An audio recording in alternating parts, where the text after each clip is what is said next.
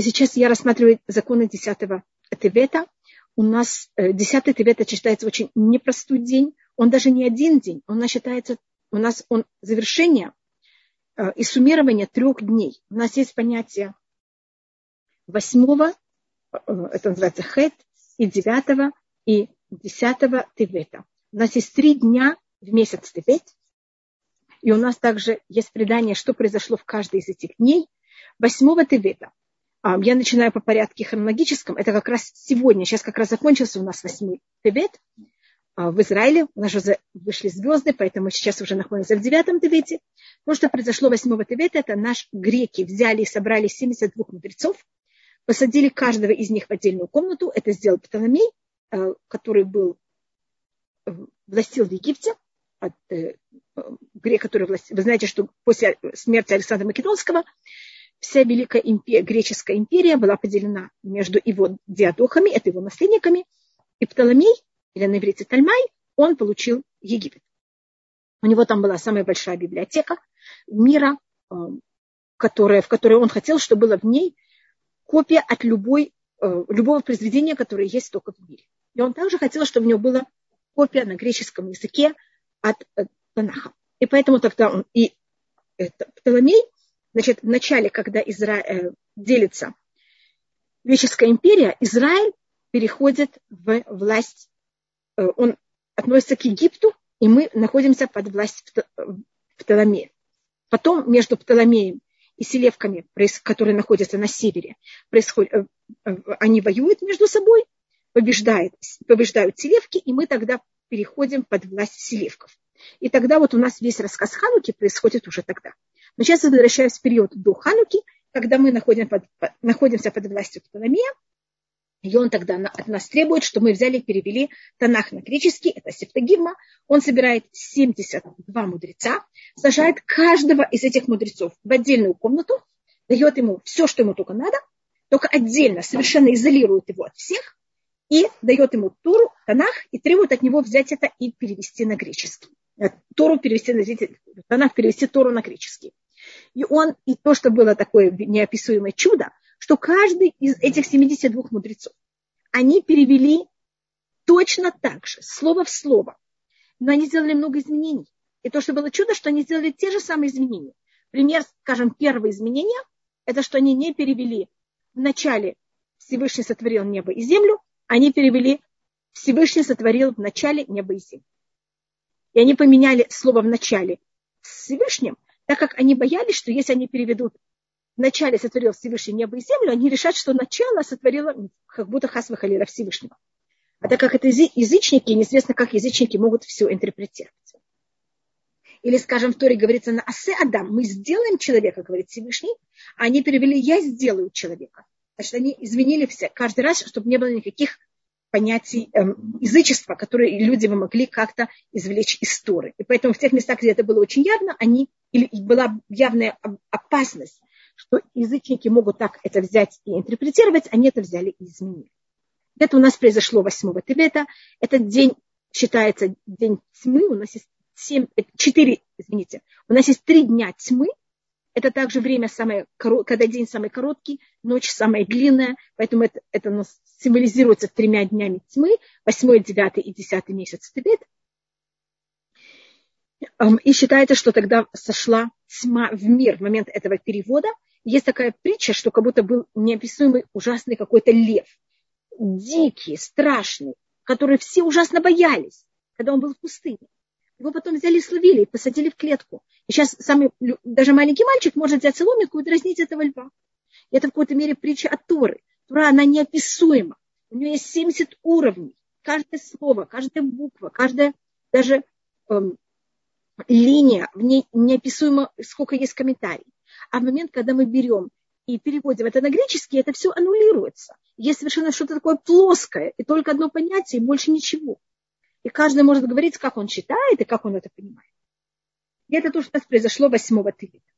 9 Тевета – это хотя день позже в месяце Тевет, но я сейчас рассматриваю, что произошло исторически намного раньше, почти 100 лет до перевода Танаха на греческий. Он, когда мы возвращались после изгнания Вавилона, в котором мы были 70 лет, А, мы сначала пришли в Израиль, начали строить храм, потом э, нас, нам заставили нас прекратить, и в это время приезжает в Израиль из Вавилона Эзра, потом приезжает из Вавилона также в Израиль Нехемья. Это два вождя, которые нам очень помогли и в плане святости, и духовности, и также в плане социальном, и в плане экономическом, а, и политическом взять и восстановить э, новое государство в Израиле. Еврейское, я даже могу сказать, государство как автономию. Нехемья получил а, от, от э, персидского царя должность, что он в какой-то мере как паша Израиля. И он как-то отвечал за все, что происходит в Израиле, и политически мог получил такую независимость на каком-то уровне, конечно, под властью персидского царя, но он получил эту должность и мог этим пользоваться. В Иерусалиме тогда не совсем соблюдался шаббат. Приходили э, неевреи в город и могли делать в городе все, что они хотели. Нехемия берет и приводит к тому, что строится стена вокруг Иерусалима, чтобы не евреи не могли входить, что ворота закрывали в шаббат, чтобы не, не продавали, не покупали ничего в шаббат, чтобы социальные отношения между людьми были нормальные. Люди э, одалживали деньги, не могли отдать долги, и тогда их взяли и превращали в рабов, чтобы эта вещь прекратилась, чтобы социальные отношения между людьми были нормальные. И Эзра и Нехемия умирают в 9 Тевита. Это, конечно, был очень большой такой удар по еврейскому народу, когда два таких величайших вождя, вождей еврейского народа, они в какой-то мере отсутствуют. И, конечно, конечная вещь – это 10 Тевета, это то, что мы должны сегодня рассматривать. Это будет вторник. Если, э, конечно, 10 Тевета будет в любой ситуации, это день месяца. А, но что Всевышний нам помог, чтобы пришел Машиах, и чтобы у нас уже не было этой не очень приятной, э, этого не очень приятного дня, и чтобы эта дата стала для нас датой радости – 10 Тевета Навуходнецар э, взял и наложил осаду на Иерусалим. Это было в 3335 году с момента сотворения мира, два с половиной года до разрушения храма. И с этого, может быть, в этот день никто не погиб, но с этого момента а, произошло у нас то, что мы начали катиться, и мы больше в истории никогда больше не восстановились на тот уровень, который мы были до этого момента. Поэтому для нас это очень тяжелый день. Чем-то из всех постов он самый тяжелый. Это, если можно сравнить, есть момент, когда кто-то падает в пропасть, и кто-то споткнулся и начинает лететь в пропасть. Это вот 10 Тевета. Это самый ужас. А 9 Ава – это когда он уже берет и разбивается. Извините, что даю такое тяжелое сравнение. 9 Ава храм уже разрушен. А 10 Тевета – это когда вот мы начинаем лететь в пропасть. И вот это весь ужас того, что, может быть, будет с нами, он в какой-то мере вложен в эту дату. И эта дата, ее особость, что она никогда не может выпасть в шаббат. Есть мнение, что если она выпадет в шаббат, мы должны даже поститься в шаббат. И у нас говорится в книге Хаскель, ему когда говорится про эту дату, ему говорится, кто влехает эцем айомазе. Возьми, возьми и напиши себе суть этого дня. Кибе эцем айомазе, так как в суть этого дня Навуходнецар взял и наложил осаду на Иерусалим. У нас то же самое говорится также про Йом-Кипур. Йом-Кипур даже говорится несколько раз. Эцем Хайомазе, суть этого дня. И, как вы знаете, тоже Йом-Кипур, если он выпадает в шаббат, мы постимся в шаббат. И Йом-Кипур никогда не двигается с места. Скажем, 9 ава, если он выпал на шаббат, мы постимся на завтра. То же самое 17 Тамуза. Если это Тамит Эстер, он немножко имеет другой закон, мы тогда постимся наоборот до. Если выпадает, скажем, в пятницу, мы постимся в четверг. А, а, если выпадает в шаббат, мы постимся в четверг. А Юд Батывет, он не, мы его не можем сдвинуть. И он никогда, мы у нас построен так календарь, что 10 Тевета никогда не может выпасть на шаббат. И он единственный пост, который может выпасть в пятницу. И если выпадает в пятницу, мы тогда постимся в пятницу.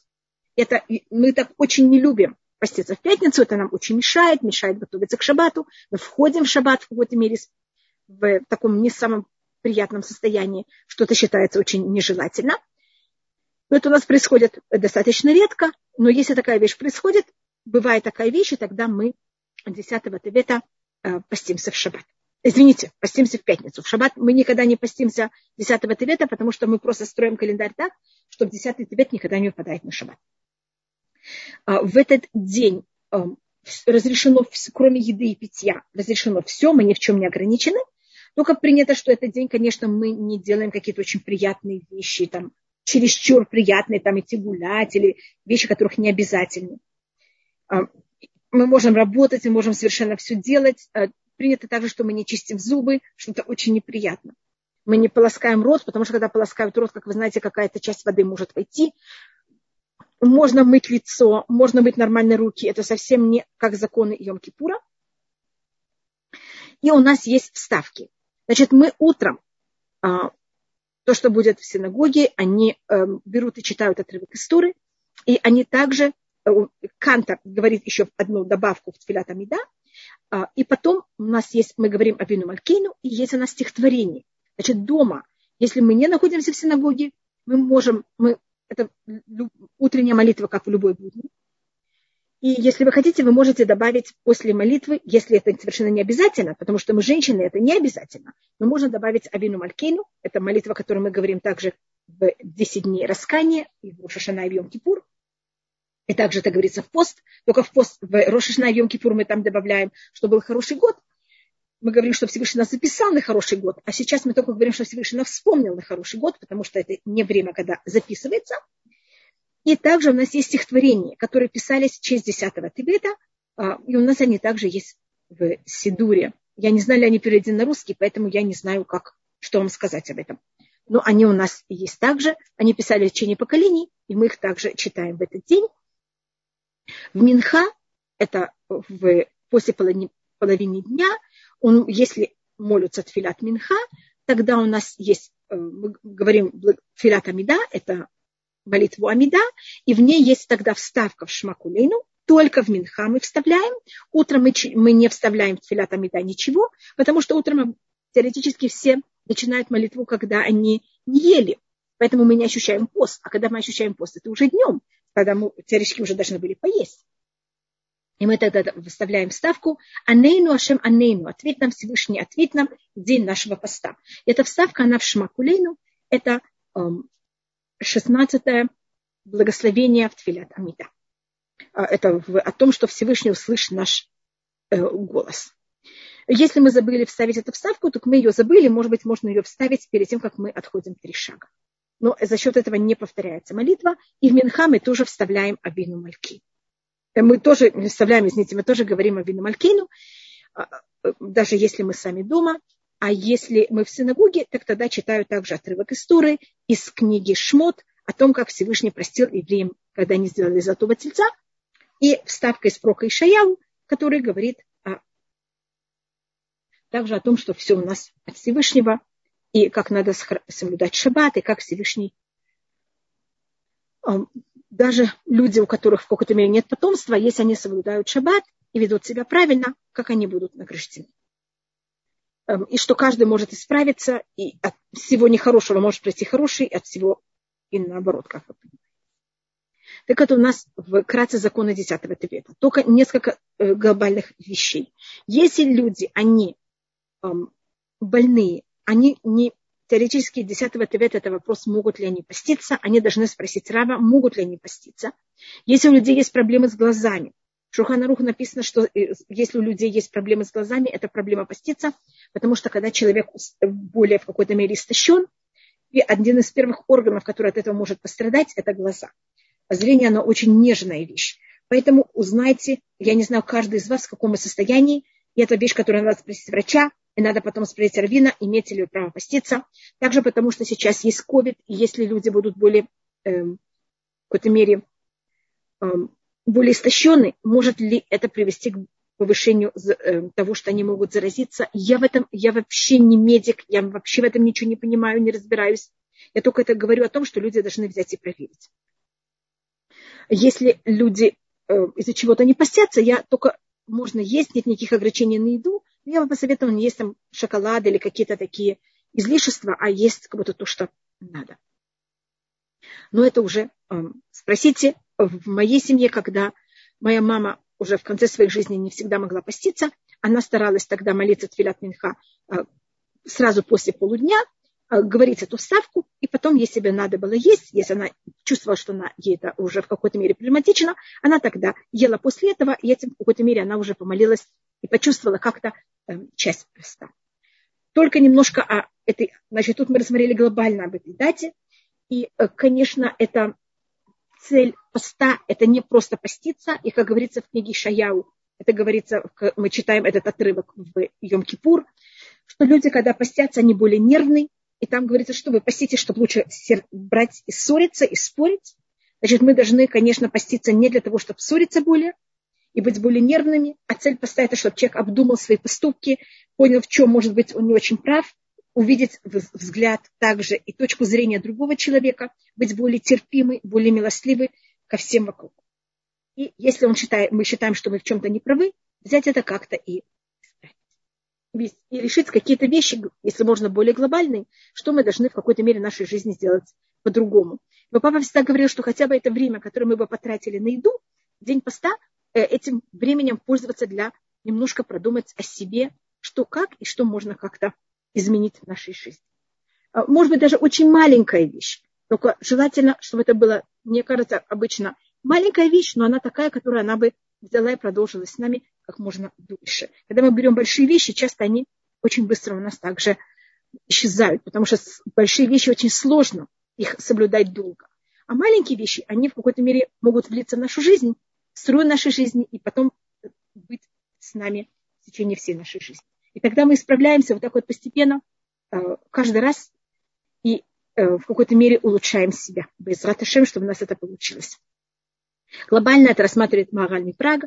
У нас каждый раз есть, э, в каждый сезон, у нас есть десятый день месяца, и у нас, кроме десятого дня месяца, только рассмотрю, что каждый раз, когда у нас есть очень время холода или время жары, это лето и зима, что это крайности, что это очень неприятно для тела, в это время у нас также есть посты.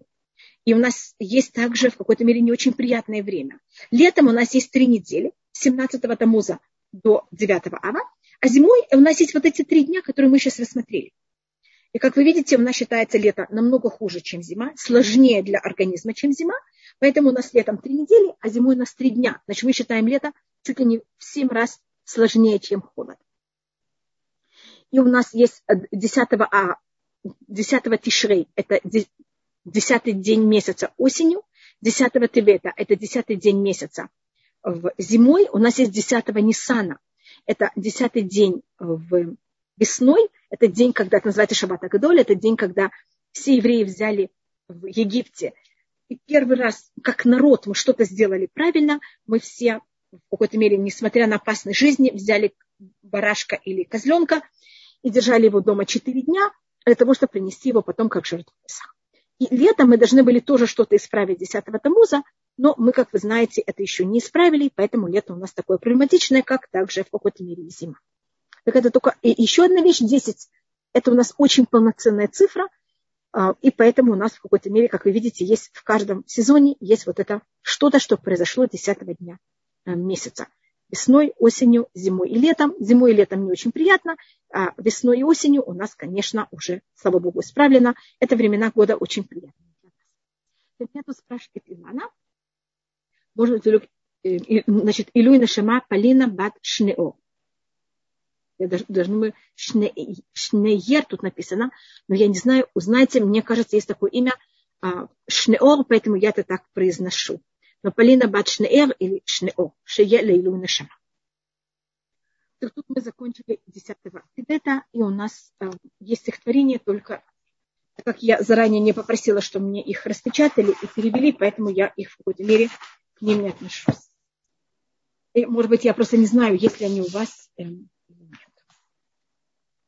Сейчас мы рассматриваем 15 главу книги Шмот.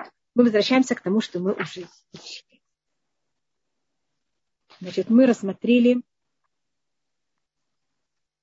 а, мне кажется, что мы уже просмотрели даже третий посук. Я, я рассмотрю еще раз третий посук. Если мы его рассмотрели, так я извиняюсь. Ашем Ишмильхама Ашем Шмо. Всевышний человек войны имеется в виду Всевышний хозяин войны. Э, человек это имеется в виду как хозяин. Ашем Шмо Всевышний его имя. Имеется в виду, что Всевышний воюет только своим именем. И также Хашем – это имя милости Всевышнего. И это понятие, что также во время, когда происходит суд, и когда Всевышний наказывает, он вместе с тем продолжает быть милостлив, а не как есть кто, когда начинается война, или когда кто-то начинает к кому-то относиться очень негативно, он тогда в какой-то мере ко всему миру и ко всем относится только негативно. Но как будто полный суд ко всем. А тут наоборот, даже когда происходит эта война, вместе с тем Всевышний сохраняет а, милость э, и милостивое отношение ко всем и также к э, тем, кого он наказывает. И то, что говорится о Шамшмо, это Всевышний его, э, его имя, это Рашид так рассматривает, что у нас также есть, скажем, пример о царе Давиде, что царь Давид, когда он берет и выходит воевать с Гулиафом, который Гулиаф такой громадный, и он Шешамот, он три метра плюс, и он также в какой-то мере человек, который учился все время, как воевать. У него так много доспех. А Давид выходит вообще почти без ничего, только с пять камешками и с, прящ. И Давид тогда говорит, я иду воевать против тебя, гулят именем Всевышнего. И если мы идем воевать именем Всевышнего, мы можем взять и победить всех. Потому что Всевышний, а, весь мир его. И поэтому, когда мы пользуемся его именем, а, все, как вы понимаете, а, все в наших руках также. И четвертый посук. Махкивот Парове Хилой Ям Рабаям. Колесница фараона и его армию. Он взял и выстрелил в море. У Мифхаш Хальшафту Мясу. И избранные из его офицеров, на офицеры я перевожу так примерно, были взяты и утонули в Ямсуф. Только в море Суф, в Красном море. Может быть, только рассмотрю, Махкивот Паро, значит, были у фараона колесницы, его армия Яра, мне кажется, мы до этого рассматривали, что там говорится Гама Баям, Гама значит возносил, тут говорится Яра выстрелил. У нас есть предание, что то, что произошло, это когда бы, значит, сначала вода расступилась, мы же рассматриваем о том, о, о песне, которую евреи поют, когда они переходят море. Значит, море расступилось, а, и вода с обоих сторон взяла и застыла. А когда последний еврей вышел из моря, а последний египтян пошел в море, эти все глыбы начали таять, но они не все растаяли одновременно. Какие-то части глыб остались льдом. И вы знаете, понимаете, что эта вода сейчас хлынула назад. И там находится армия Египта, и эта вода их поднимает на высоту, бросает их вниз, бросает и бьет их по этим глыбам. Это было какое-то ужасное, конечно, испытание и ужасные муки для египтян. Тут говорится туб в ямсуф, и, может быть, я только рассмотрю вот это понятие. На иврите, извините, я только тут ищу, на чем могу это писать. На иврите у нас и будут тоже тут два слова. Есть на слово цаляль, которое мы еще не видим, и есть слово тафа. Лицлоль – это значит нырять, и в Танахе, когда говорится лицлоль, имеется в виду именно тонуть в воде. Тава – это именно не просто, это не тонуть в воде, а это вязнуть в иле. Литва сейчас в модерном иврите тава – это значит утонул. Но в древнем иврите у нас тава это, – это именно повязнуть в иле. И в какой-то мере тогда человек не может подняться наверх. Он тоже так тонет, но он тонет не в воде, а тонет именно в иле. И поэтому у нас, почему это подчеркиваю, потому что Всевышний наказывает всех мерозамеру. И так как египтяне брали и мучили евреев тем, что они их заставляли брать и работать кирпичами, и работать, делать кирпичи из э, земли, из глины, поэтому они были наказаны тем, что они взяли именно и утонули, именно, или, можно сказать, повязли в этой тине в что-то напоминающее глину. Томот и Хасюму и взяли и покрыли их бездной. Ярду им целот к Муавель. Они взяли и сошли в, тоже в бездну, как камень. Бецуля это вот бездна. И, и Тхом также. Тхом это пропасть такая, которая находится в воде, в очень глубоких местах воды, море. Я точно не знаю, как на русском это называется. Есть такие впадины очень глубокие в, море, в океанах. Это у нас называется тхом. Это также, это слово у нас описывается в начале, когда в во втором посуке сотворение мира, там тоже говорится «Варох парахефет альпнейтхом» и дух берет, и ветер или дух берет и порхает над бездной. Мне кажется, это всегда переводится как бездна, хотя тут есть два слова бездны. Есть хом, есть мецуля.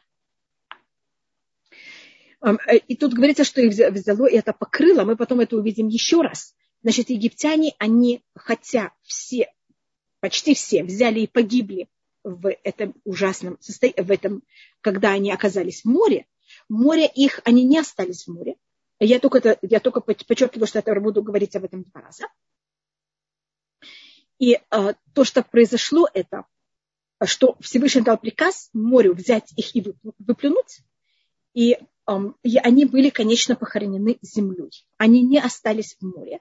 И у нас даже есть такой метраж, который говорит об этом, что рыбки, когда египтяне оказались в море, э, и там оказалось очень много труп, извините, что я так говорю об этом, а море очень, а, рыбки в море очень обрадовались.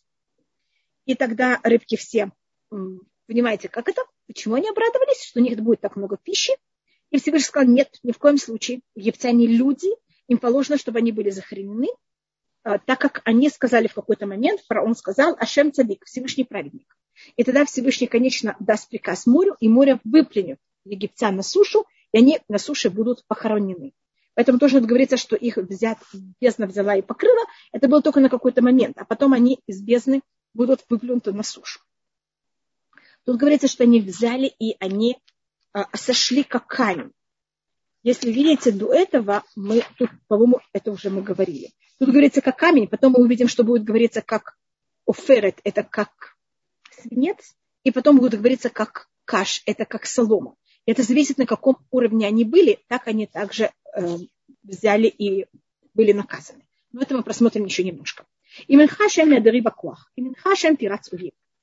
Твоя правая рука Всевышняя, она особая в силе. Твоя правая рука Всевышняя берет брать и берет, будет брать и разрушать, как будто будет уничтожать врага, разбивать врага. И эм, что это значит? Почему тут говорится два раза твоя правая рука? Как вы знаете, у нас э, правая рука у Всевышнего, конечно, нет рук, и правая рука – это символика милости Всевышнего, левая рука – это символика э, наказания или суда.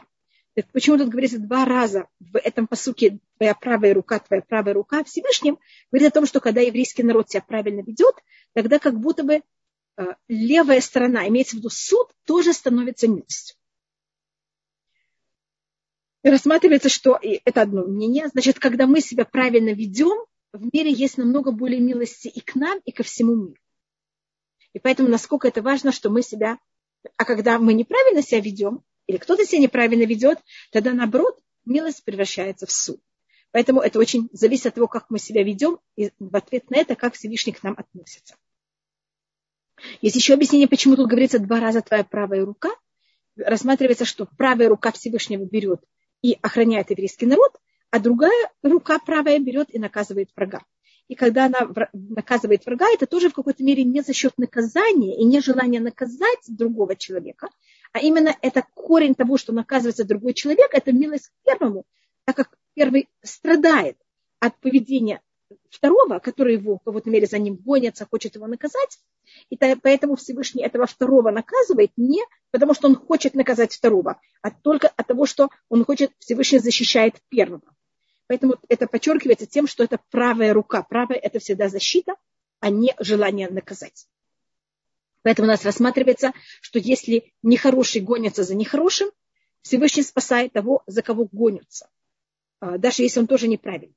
Если два правильных людей, один гонится за другим, праведник гонится за праведником, Всевышний тоже помогает тому, за кого, за, тот, кто гоним. А если происходит, что неправильный гонится за правильного, понятно, что Всевышний спасает праведника. Но говорится, что даже если праведник гонится за, неправ... за злодея, это тоже в какой-то мере злодей в этот момент, так как он гоним, он имеет какое-то э, преимущество. И он может быть спасен только потому, что он гоним. Потому что Всевышний, если как будто этот праведник его как будто гонится за ним несовершенно не потому, что тот хочет его там убить или что-то ему такое. Это, если этот злодей не хочет убить праведника. Если этот злодей, он в этот момент не наносит ущерб праведнику так как Всевышний, его цель всегда взять и всех спасти. И э, рассматривается, что какая в какой-то мере, чем, и почему тут говорится два раза твоя правая рука, человек может своей одной рукой делать только одну вещь. А Всевышний как будто этой же правой рукой, которую он берет и спасает еврейский народ, этой же правой рукой он берет и наказывает врага. Это в какой-то мере это тоже в какой-то мере проявляется тем же самым понятием. А в простой, на простом уровне мы можем рассмотреть, что у нас есть в Танахе часто такое понятие, когда хотят какую-то вещь очень подчеркнуть, тогда эту вещь берут и говорят ее дважды. И устное предание показывает много примеров на такую вещь. Увров гаунха тагарос камеха. И когда берет и становится твое возвышение, твоей, твоего возвышения, геонха, я просто не знаю, как это правильно при, перевести. Гаон – это э, высота, э, возвышение. Ты берешь того скамеха, ты берешь и разрушаешь тех, кто встает перед тобой. Когда ты берешь и шлешь твой гнев, они будут взяты и съедены, как солома. Значит, мы уже видели, что они были, до этого говорилось, что э, египтяне сравниваются с камнем, тут они сравниваются с соломой. Если вы знаете, когда солома находится на воде, это очень интересно. Эта солома, она все время поднимается, опускается, волны ее все время поднимают и опускают, и рассматривают. И тут есть несколько мнений. Я тут рассматриваю по одному мнению, которое говорит Раши, что все злодеи египетские, самые, значит, все египтяне, они же не люди, никогда не равны. Даже те, кто взяли и как будто э, мучили еврейский народ, они тоже не все мучили точно так же. Были те, кто мучили более с большим желанием издевательства и удовольствия, и более с большим садизмом. Были, кто были менее садисты. И когда Всевышний их наказал, он также каждого наказал индивидуально. И я сейчас иду по тому комментарию, как я вам говорю снова, по одному из, что те, кто были ужасные садисты, с ними сейчас происходит то же самое. Они как солома. И для человека самое ужасное – это не смерть, а самое ужасное – это длительность и муки. И поэтому они были как солома, которая поднималась и опускалась. Те, кто были менее садисты, они были как камень. Они брали и вот сразу опускались. А те, кто были совсем, ну, исполняли желания фараона, они были за этого интересованы не как более, они упали еще быстрее, как свинец. Только одну минуту я тут видела, что кто-то поднял руку. Эстер, вы подняли руку.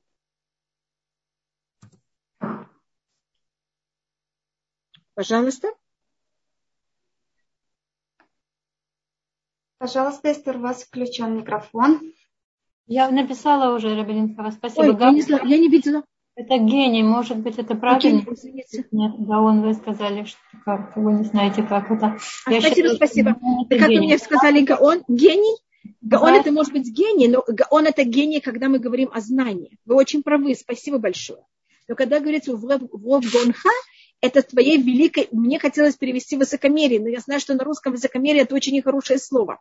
Поэтому я ищу какое-то э, другое слово для возвышения, величия, может быть, и в, и в множестве твоего, твоего величия. Ты берешь и разрушаешь тех, кто восстает против тебя, а когда ты берешь и шлешь твой гнев, они берут и седаются, как солома. И говорит на это устное предание. Спасибо, спасибо большое. И, значит, если только когда он в какой-то мере проявляет свое величие, а враги уже разрушены, когда он шлет свой гнев, понятно, что они во что превращаются. Они просто взяты и э, сгорают, как солома. Вы говорите съедено, имеется в виду, что гнев, он как будто как огонь. Высота, спасибо большое. Они взяты и, э, значит, как будто огонь их берет и сжигает, как солом.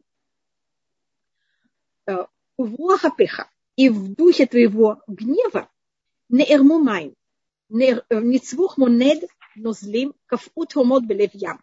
Вот это очень интересная вещь, это очень интересно, как перевести. И в духе твоего гнева у нас есть, до этого было слово харон. Харон это от слова гнев, который имеет также э, жар. А пеха это гнев, который он проявляется наружу, и это от слова аф, это нос. Нермумай. И теперь тут вот это слово, я не перевела, я не перевела специально, потому что тут вопрос, как это перевести это слово. На иврите это слово, я пишу этот корень, я вернее пишу слово. И тут мы можем посмотреть два, два варианта, как перевести это слово. Как вы знаете, на иврите у нас у каждого слова есть 70 уровней. Тут мы просмотрим эту вещь. На иврите нерму, я только не поставила точки, я извиняюсь. Я это слово могу рассмотреть от слова арима, или от слова орма.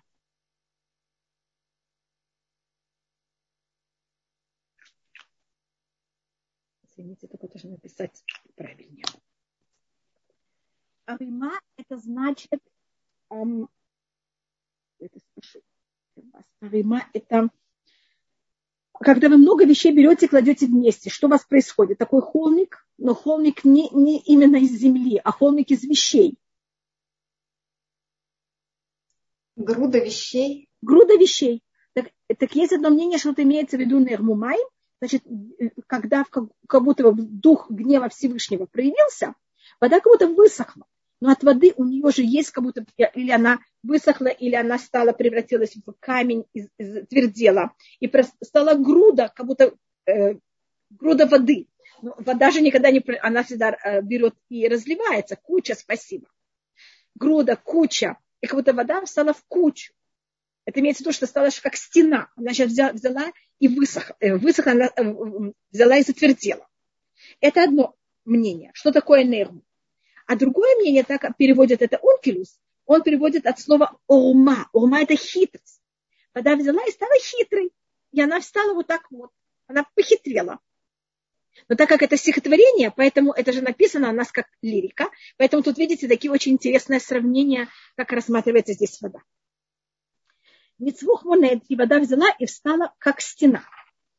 Но злим кафу, э, жидкости взяли и затвердели. Тумот белев ям, э, кафу тумот, и взяли и затвердели бездны э, в сердце моря. И у нас на иврите мы можем взять и назвать любая вещь, которая она символизирует глубину вещи, она у нас на иврите называется как в какой-то мере как сердце. Мне кажется, это а, понятно. Мы, э, как сердце это середина человека, и как будто главный, главный орган именно в туловище человека, также мы любую вещь, которая она находится в самой глубине чего-то, мы называем сердце. Мы можем сказать блев ям, это значит в середине моря. Это точный перевод в сердце моря. Мы на русском, по-моему, говорим о сердцевине. Что такое сердцевина? Это внутрь. Хотя это, видите, тоже от слова э, сердце сгромоздилась вода. Спасибо большое, э, Полина. И спасибо, что мне сказали, Наталья, также куча. Видите, вдруг я не знала эти слова. И у нас Рашид тут приводит о том, что мы можем говорить о сердце, о любой вещи. Мы можем говорить о сердце небес на иврите, это Лев Хашамай. Мы будто говорим о сердце, о любой вещи на иврите также. Извините, я только не видела какой. Да. Элина, тоже спасибо вам. Амаруев, Эрду Васика Халек Шалаль, Кимлаим Навши, Арик Раби, Турушем Яди. И сказал враг, я буду брать и гнаться, я достигу, я возьму и поделю добычу. Моя душа возьмет и наполнится. Имеется в виду добычей. Я возьму и оголю мой, мой меч, и моя рука будет брать и получать э, наследство. Э, или э, или моя рука будет приводить к тому, что кто-то другой будет бедный. Значит, рука э, имеется в виду, кто тут имеется в виду враг, это имеется в виду фараон. И сказал фараон, когда он решил о том, что он решил взять Игнаца за еврейским родом, он сказал, что он возьмет, достигнет, и он сказал, тут он будет брать и делить добычу. Обычно, это у нас есть предание, что фараон, перед тем, как он, он пробовал взять и уговорить фара... Э, египтян, чтобы они взяли и гнали за еврейским народом, египтяне не очень хотели. Они уже так пострадали, от всех десять казней. И тогда фараон сказал, вы знаете, если мы будем воевать, я не буду, как обычно все цари, которые берут себе, забирают себе больше, а всем оставляют меньше. А я, наоборот, буду сами делить все поровну. Поэтому тут подчеркивается, что он сказал, что он будет брать и делить добычу. Не брать добычу, а именно делить. Спасибо, кто мне сказал столько. И когда моя душа будет наполнена этой добычей, я возьму и мой, нож, э, мой меч, я его обнажу, э, и я тут перевожу это обнажу. Точный перевод это не обнажить, как я говорю, а я возьму и опустошу. Имеется в виду, что когда а, нож, он обычно, мне сказали это слово, я его не точно знаю. Это место, где хранится нож, это ну, меч, это что-то вроде от слова нож, но я не помню это слово, я извиняюсь. Но вы понимаете, о чем я говорю. И когда мы вынимаем нож, э, меч, это место становится пустое. И поэтому как будто то, что нож, ножны, спасибо, Наталья, спасибо, ножны, и когда, э, значит, то, что ножны сейчас будут э, опустошены, это в какой-то мере говорится, как будто, хотя меч привел к тому, что ножны опустошен. И поэтому так называется э, меч. Я поэтому вместо того, чтобы сказать опустошен, рык на иврите – это пустота. Я сказала обнажу, потому что тут говорится, что происходит с мечом, поэтому я так не совсем точно перевела. И этим, то, что говорит брак, что он возьмет и объединяет евреев, он кого-то от них все отберет. Я не знаю ли вам сказать такую вещь, есть тут такая э, в какой-то мере, как это называется, э, намек, это говорил Авава Батя Юсеф. Тут, если вы замечаете, тут у нас такой интересный посук, в котором есть пять раз подряд, пять раз слов, которые начинаются с буквой Алиф. Амар уев, эрдов асик ахалик. Так это какой-то намек на пятый тысячу, и тут как будто намек на, на какой-то год, Тавщинун, это был э, год, когда была война, и Арик Харби тут был какой-то тогда один из тех, кто был, был в главе всего этого, это был Арик Шарун. Это был даже такой, даже такой немножко в какой-то мере намек в этом посуке а, в аббревиатуре. Но это, я говорю только это про между прочим. Это сказал в свое время, как я помню, Ару Вадиусов.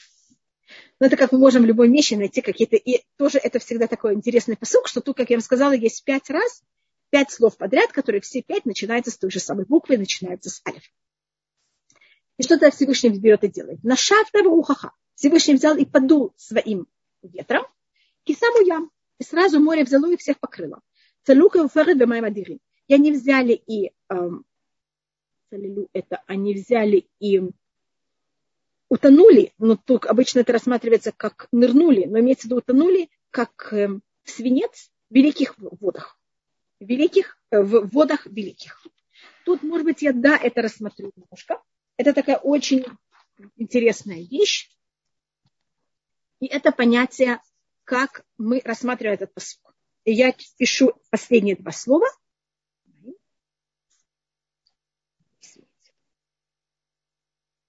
Я тут все написала неправильно. Извините, еще одно мгновение, я перепишу.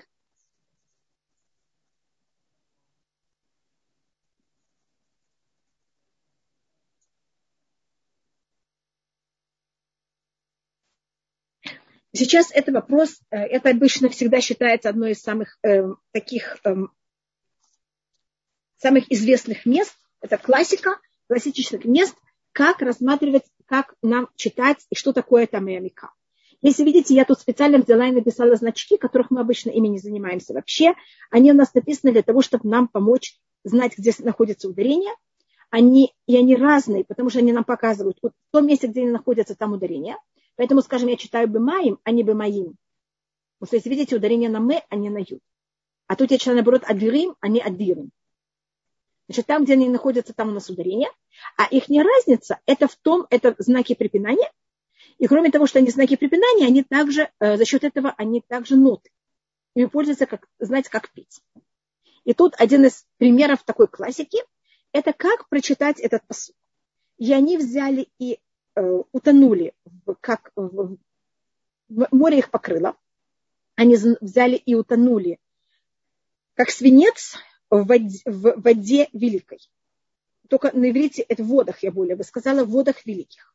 И вопрос, это были великие воды или в водах утонули великие, и великие имеется в виду египтяне. Великие, о ком идет речь? О водах или о египтян? И то, что мы тут рассматриваем с помощью там и амика, также тут говорится бемаем, и вот этот фор, этот значок, он как будто как запятая. Значит, говорится в водах, запятая, великий. И тогда значит, что великие это кто такие? египтяне.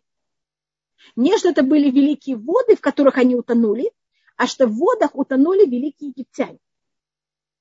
Это понятно, как мы это... Значит, если вы рассматриваете это с помощью Тамея Микра, великие имеются в виду египтяне. Если вы этот посыл комментируете не по да, знаки канцеляции, большое спасибо. Если это комментируете против знаков канцеляции, и есть такие комментаторы, которые это рассматривают против знаков эм, канцеляции, тогда это имеется в виду, что воды были велики. Вот тут мы рассматриваем, что это имеется в виду в великих водах взяли и утонули египтяне, которые они велики.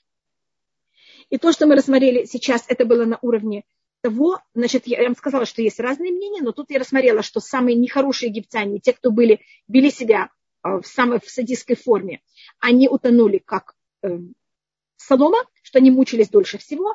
Те, кто были более праведные, утонули как камень, а те, кто были, э, мучили евреев только потому, что они им дали такой приказ, не более, они взяли и утонули как свинец. И вы знаете, что свинец это самый тяжелый металл, поэтому он в какой-то мере падает, э, он, поэтому он э, если он тонет, он тонет быстрее всего.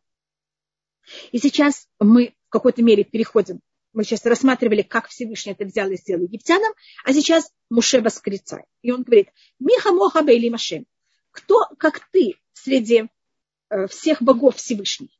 Мика Моха Найдарба Кодыш, кто ты такой э, особый выделенный среди святых? Но ты и лоту Сефеля. Страшно восхвалять тебя, делающий чудеса. И тут мы только рассмотрим начало этого посука. Миха Моха Баили. Я сейчас беру и напишу это слово. Это также есть мнение, что это даже связано с Ханукой. Ми. Ой, извините, я тут написала неправильную вещь. А, я извиняюсь, что я просто поставила. Если вы знаете аббревиатура этих слов, так вот тут я написала неправильно, это будет слово Макаби.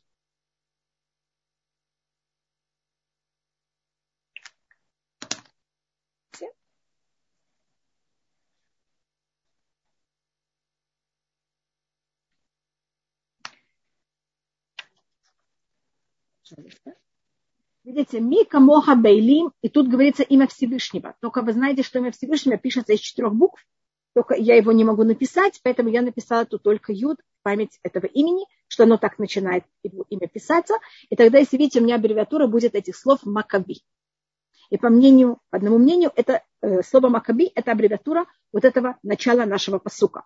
И они, так как они воевали против греков, которые верили во всякие во всяких идолов, они же были идолопоклонники, язычники, поэтому они сказали, кто такой среди этих идолов Всевышний, только будто совершенно не такой, как они все. И вот это вообще без сравнения.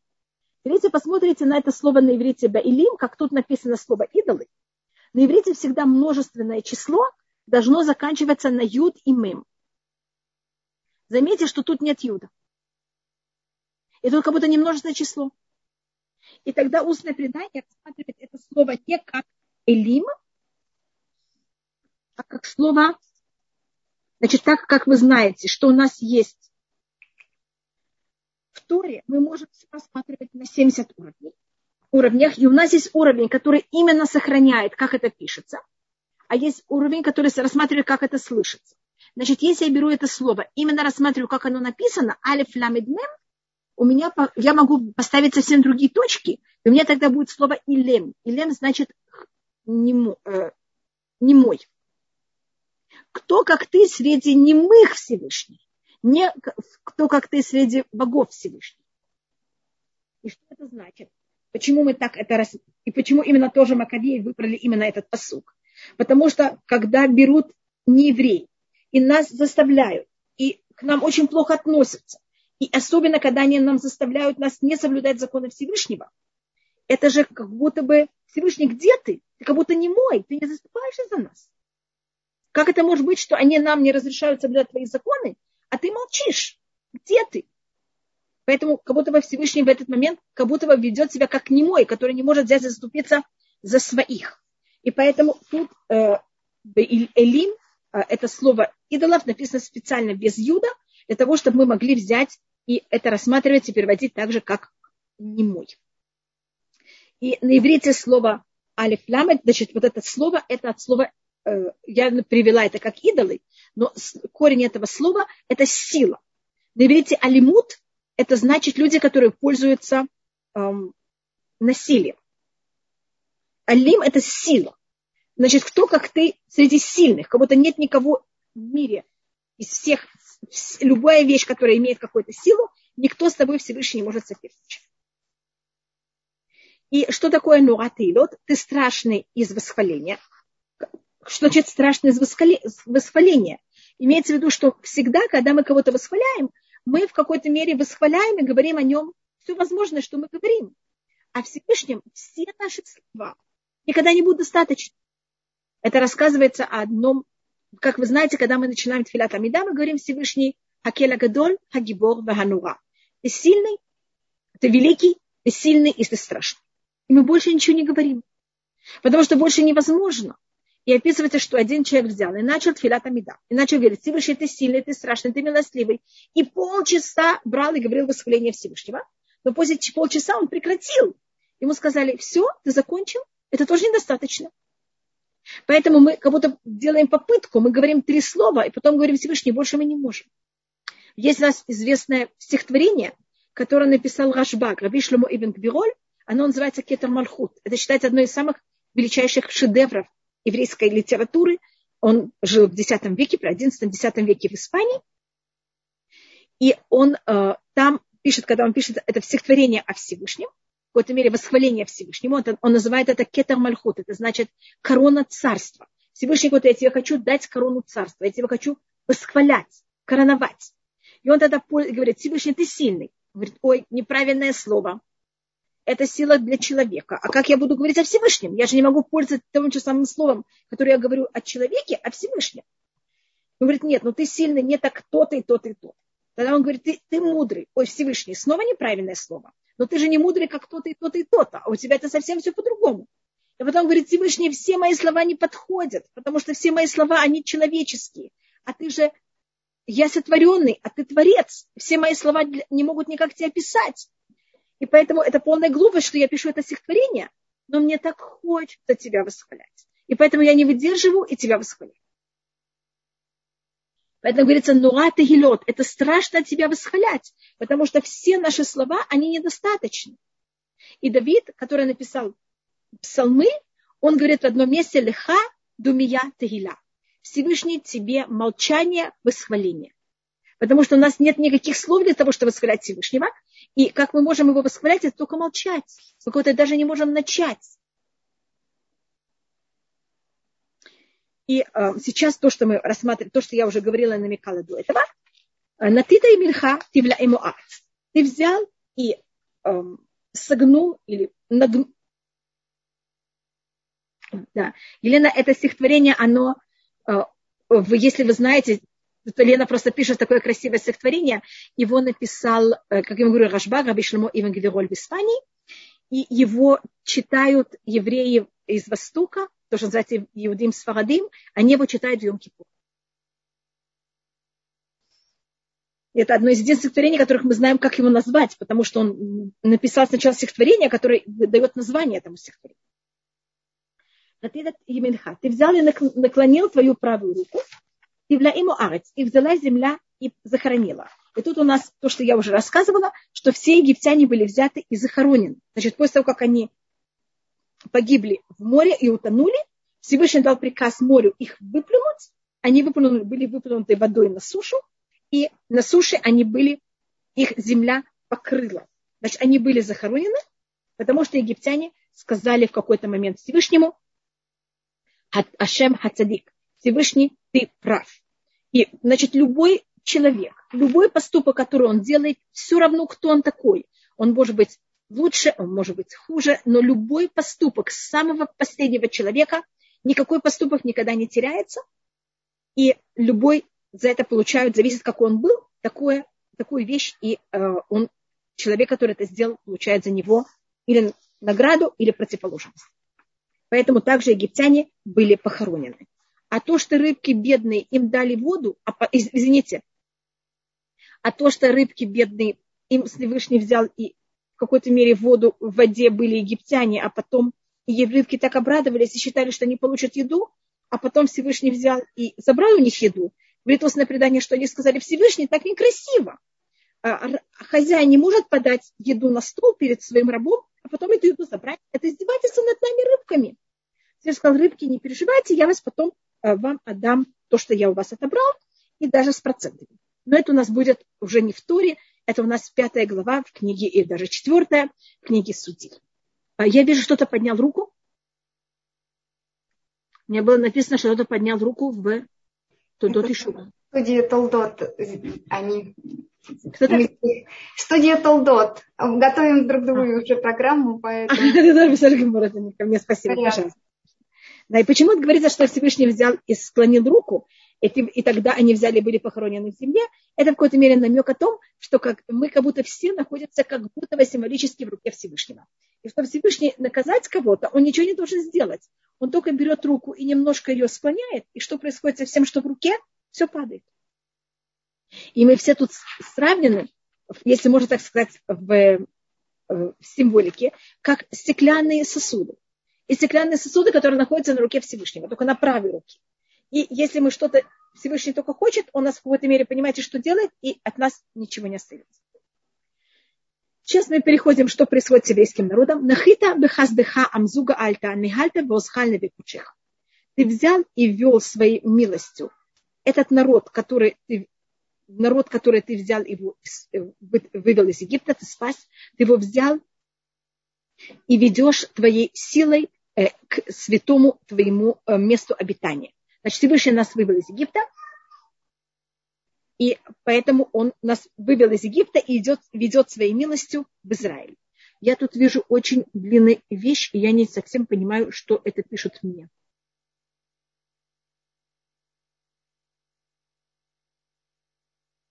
Извините, это было мне все то, что было написано? А, Рабанит Хава пишет, что вы просто бриллиант. Ой, спасибо, не, Который находится на другом уровне понимания, чем мы. Поэтому у вас видение мира совсем другое. И в таком же духе, очень длинный. Все, все хорошо, да. Я просто думала, что это какой-то вопрос, поэтому я начала читать середины. Но, э, пожалуйста, спасибо. В любом случае, большое спасибо, кто мне это пишет. А, я видела, еще раз подняла Эстеру. А можно спросить?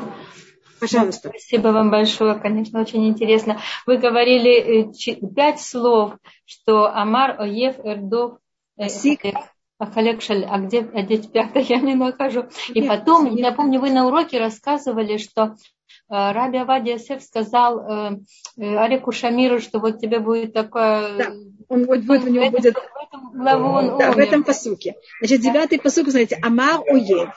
Эрдоф асиг ахалек. Вы видите, что тут пять? Амар первый. Ойев второй. Эрдоф третий. Асиг четвертый. Ахалек пятый.